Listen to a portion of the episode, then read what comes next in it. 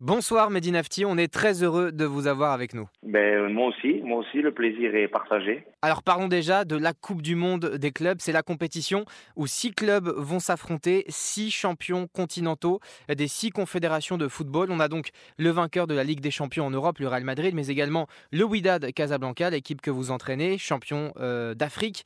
Euh, on a également le champion d'Asie, le champion d'Amérique du Nord, d'Océanie et d'Amérique du Sud avec la Copa Libertadores. Euh, elle donne envie cette compétition.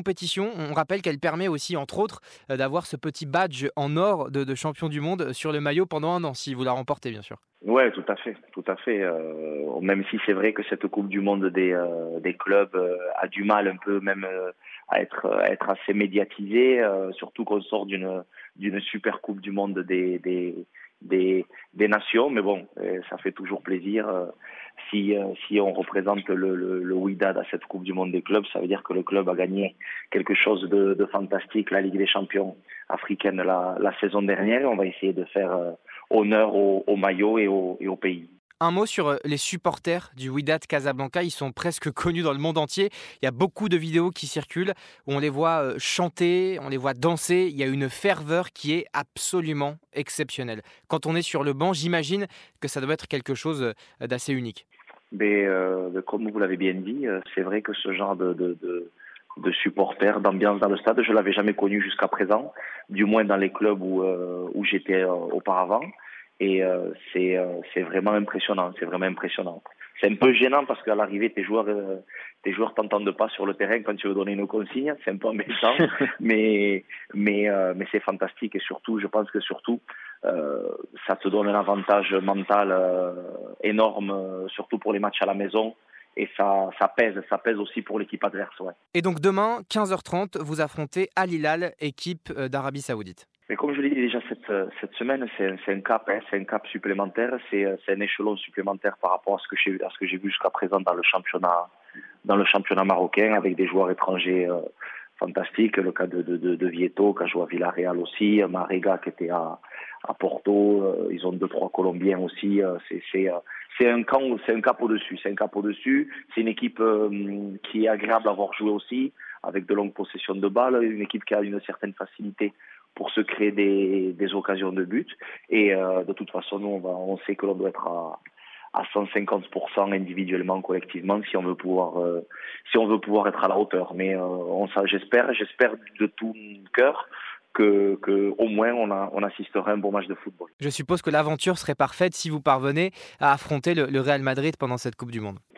Après, je je, je, je vous cache pas que quand, euh, quand on a eu le tirage au sort, de, de, suite on commence à se monter un film dans, dans la tête et on se voit déjà en finale. Mais après, c'est vrai que qu'on redescend vite sur terre et on pense simplement et on se concentre simplement sur euh, sur le match de, de samedi. Mais c'est vrai que quand le tirage au sort a eu lieu, de suite on s'est monté le, le, le film dans, nos, dans notre tête et on se voyait déjà euh, battre le Real Madrid en finale. Mais ça c'est éphémère, ça dure deux minutes et après on re retourne à la réalité. Mehdi Nafti, vous êtes né à Toulouse, formé au TFC également. Vous avez joué beaucoup en Espagne, euh, notamment au Real Valladolid, euh, et vous avez arrêté votre carrière il y a seulement trois ans.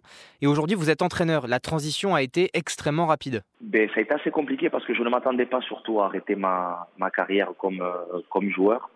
Euh, donc ça a été un coup dur, assez dur d'arrêter à 35 ou 35 ans, je devrais avoir, et, et 34 ou 35 ans. Et de suite, on essaie de, rebondir, de, se relever. Euh, et puis de toute façon, même quand j'étais joueur sur mes dernières années, je, m'imaginais déjà dans la peau euh, de, de, d'entraîneur. donc ça a été assez, donc ça a été un petit peu la continuité de ce que j'avais dans la tête quand je terminais ma ma carrière comme comme joueur. J'ai passé mes diplômes ici en, Espagne et puis voilà et puis tout s'est enchaîné. Et puis surtout, euh, le plus compliqué, c'est que quelqu'un te donne la, chance et l'opportunité de pouvoir démarrer. Et ça a été le cas assez vite pour moi, oui.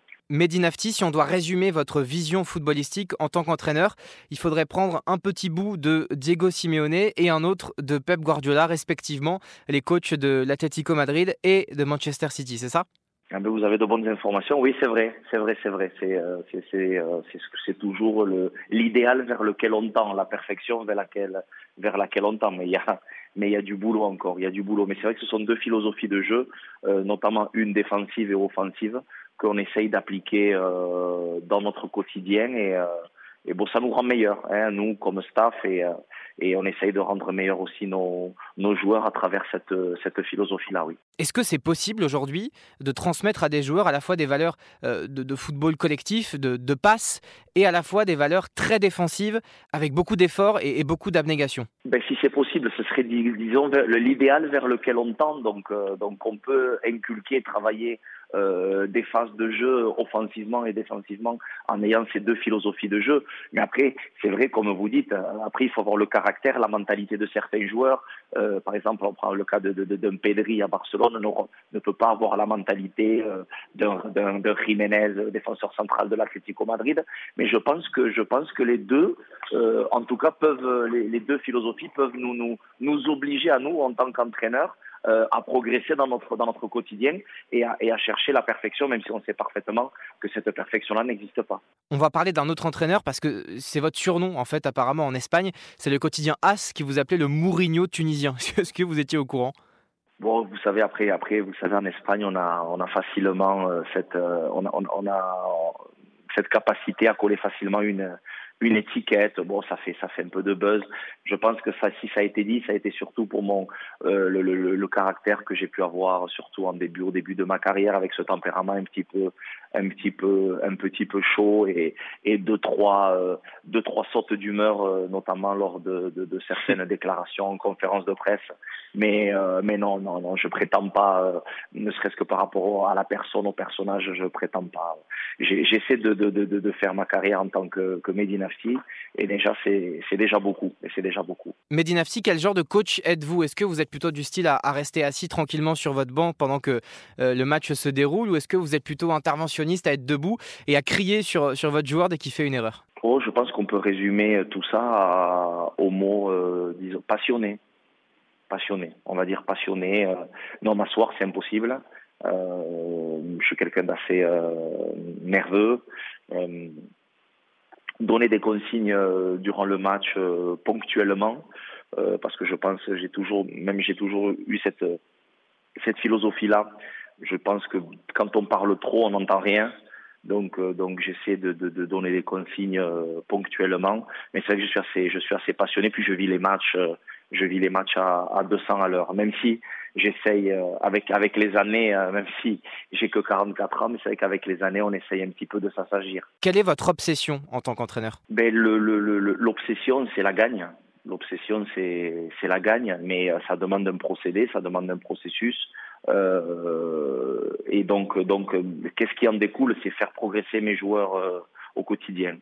Donc c'est c'est un petit peu sur du sur le, le, le travail que l'on que que que l'on ne voit pas à court terme sur du durant la semaine, c'est faire progresser mes mes mes joueurs, mais avec la finalité, l'obsession de gagner des matchs, même s'il y a beaucoup beaucoup de paramètres que l'on ne peut pas contrôler. Donc euh, c'est la gagne, ça reste la gagne. Medinafi, en tant que joueur, vous avez connu de, de grandes émotions, euh, notamment une Coupe d'Afrique des Nations remportée en 2004 avec la Tunisie, et puis une participation historique à la Coupe du Monde en 2006. Euh, quel est l'héritage de ça et est-ce que vous le transmettez quotidiennement à, à, vos joueurs? Émotionnellement parlant, je pense que ça a été les deux compétitions les plus importantes dans ma vie, euh, notamment au niveau de l'équipe de l'équipe nationale. Mais euh, après, au niveau de, de, de, de mon coaching, je pense que c'est toute ma carrière, disons, en tant que joueur, avec mes hauts, avec mes bas, qui font ce que je suis euh, aujourd'hui euh, euh, et l'empathie que je peux avoir vis-à-vis -vis de mes joueurs, la compréhension que je peux avoir sur et en dehors du terrain, le côté mental. C'est vrai que toute cette expérience que j'ai eue pendant pratiquement 20 ans en tant que joueur, ça me sert ça me sert énormément dans mon quotidien. Mais c'est vrai qu'après au niveau des émotions, les deux compétitions que vous avez citées, ça reste les deux plus importantes, oui. Mehdi Nafti, vous êtes tunisien, mais vous œuvrez évidemment pour le football marocain, qui a séduit la terre entière avec notamment un homme que vous connaissez bien, Walid Regragui, sélectionneur et, faut-il le rappeler, demi-finaliste du mondial avec l'équipe nationale du Maroc.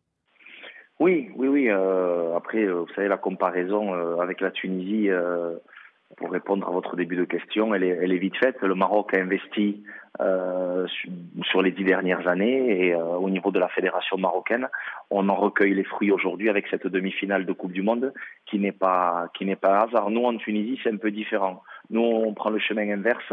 Euh, et on, on a l'impression que l'on s'interdit de pouvoir avancer et de pouvoir progresser au profit de qui?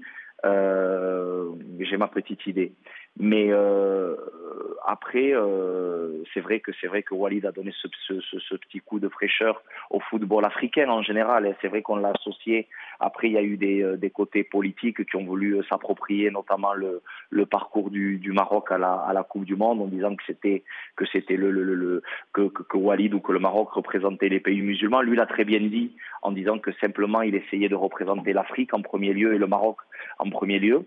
Euh, puis c'est vrai que ça apportait un petit peu ce, ce vent de fraîcheur que qu'un pays qui a investi dans le football sur les dix dernières années euh, puisse s'asseoir à la table des, des plus grandes des plus grandes nations. Oui, ça fait du bien, ça fait du bien à tout le monde.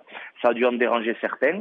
Mais, euh, mais c'est bon, c'est bon pour la suite. Et puis surtout, ça serait bien qu'à partir de cette demi-finale qu'a joué le Maroc, à partir de ce déferlement euh, médiatique, d'autres nations euh, africaines ou des nations qui n'ont qui n'ont qui n'ont jamais eu cette visibilité au niveau au niveau footballistique puissent grandir et investir parce que ce n'est que dans le travail et dans et dans ces dans ces investissements que l'on peut que l'on peut progresser. Merci beaucoup Mehdi Nafti. Merci beaucoup, merci pour votre appel.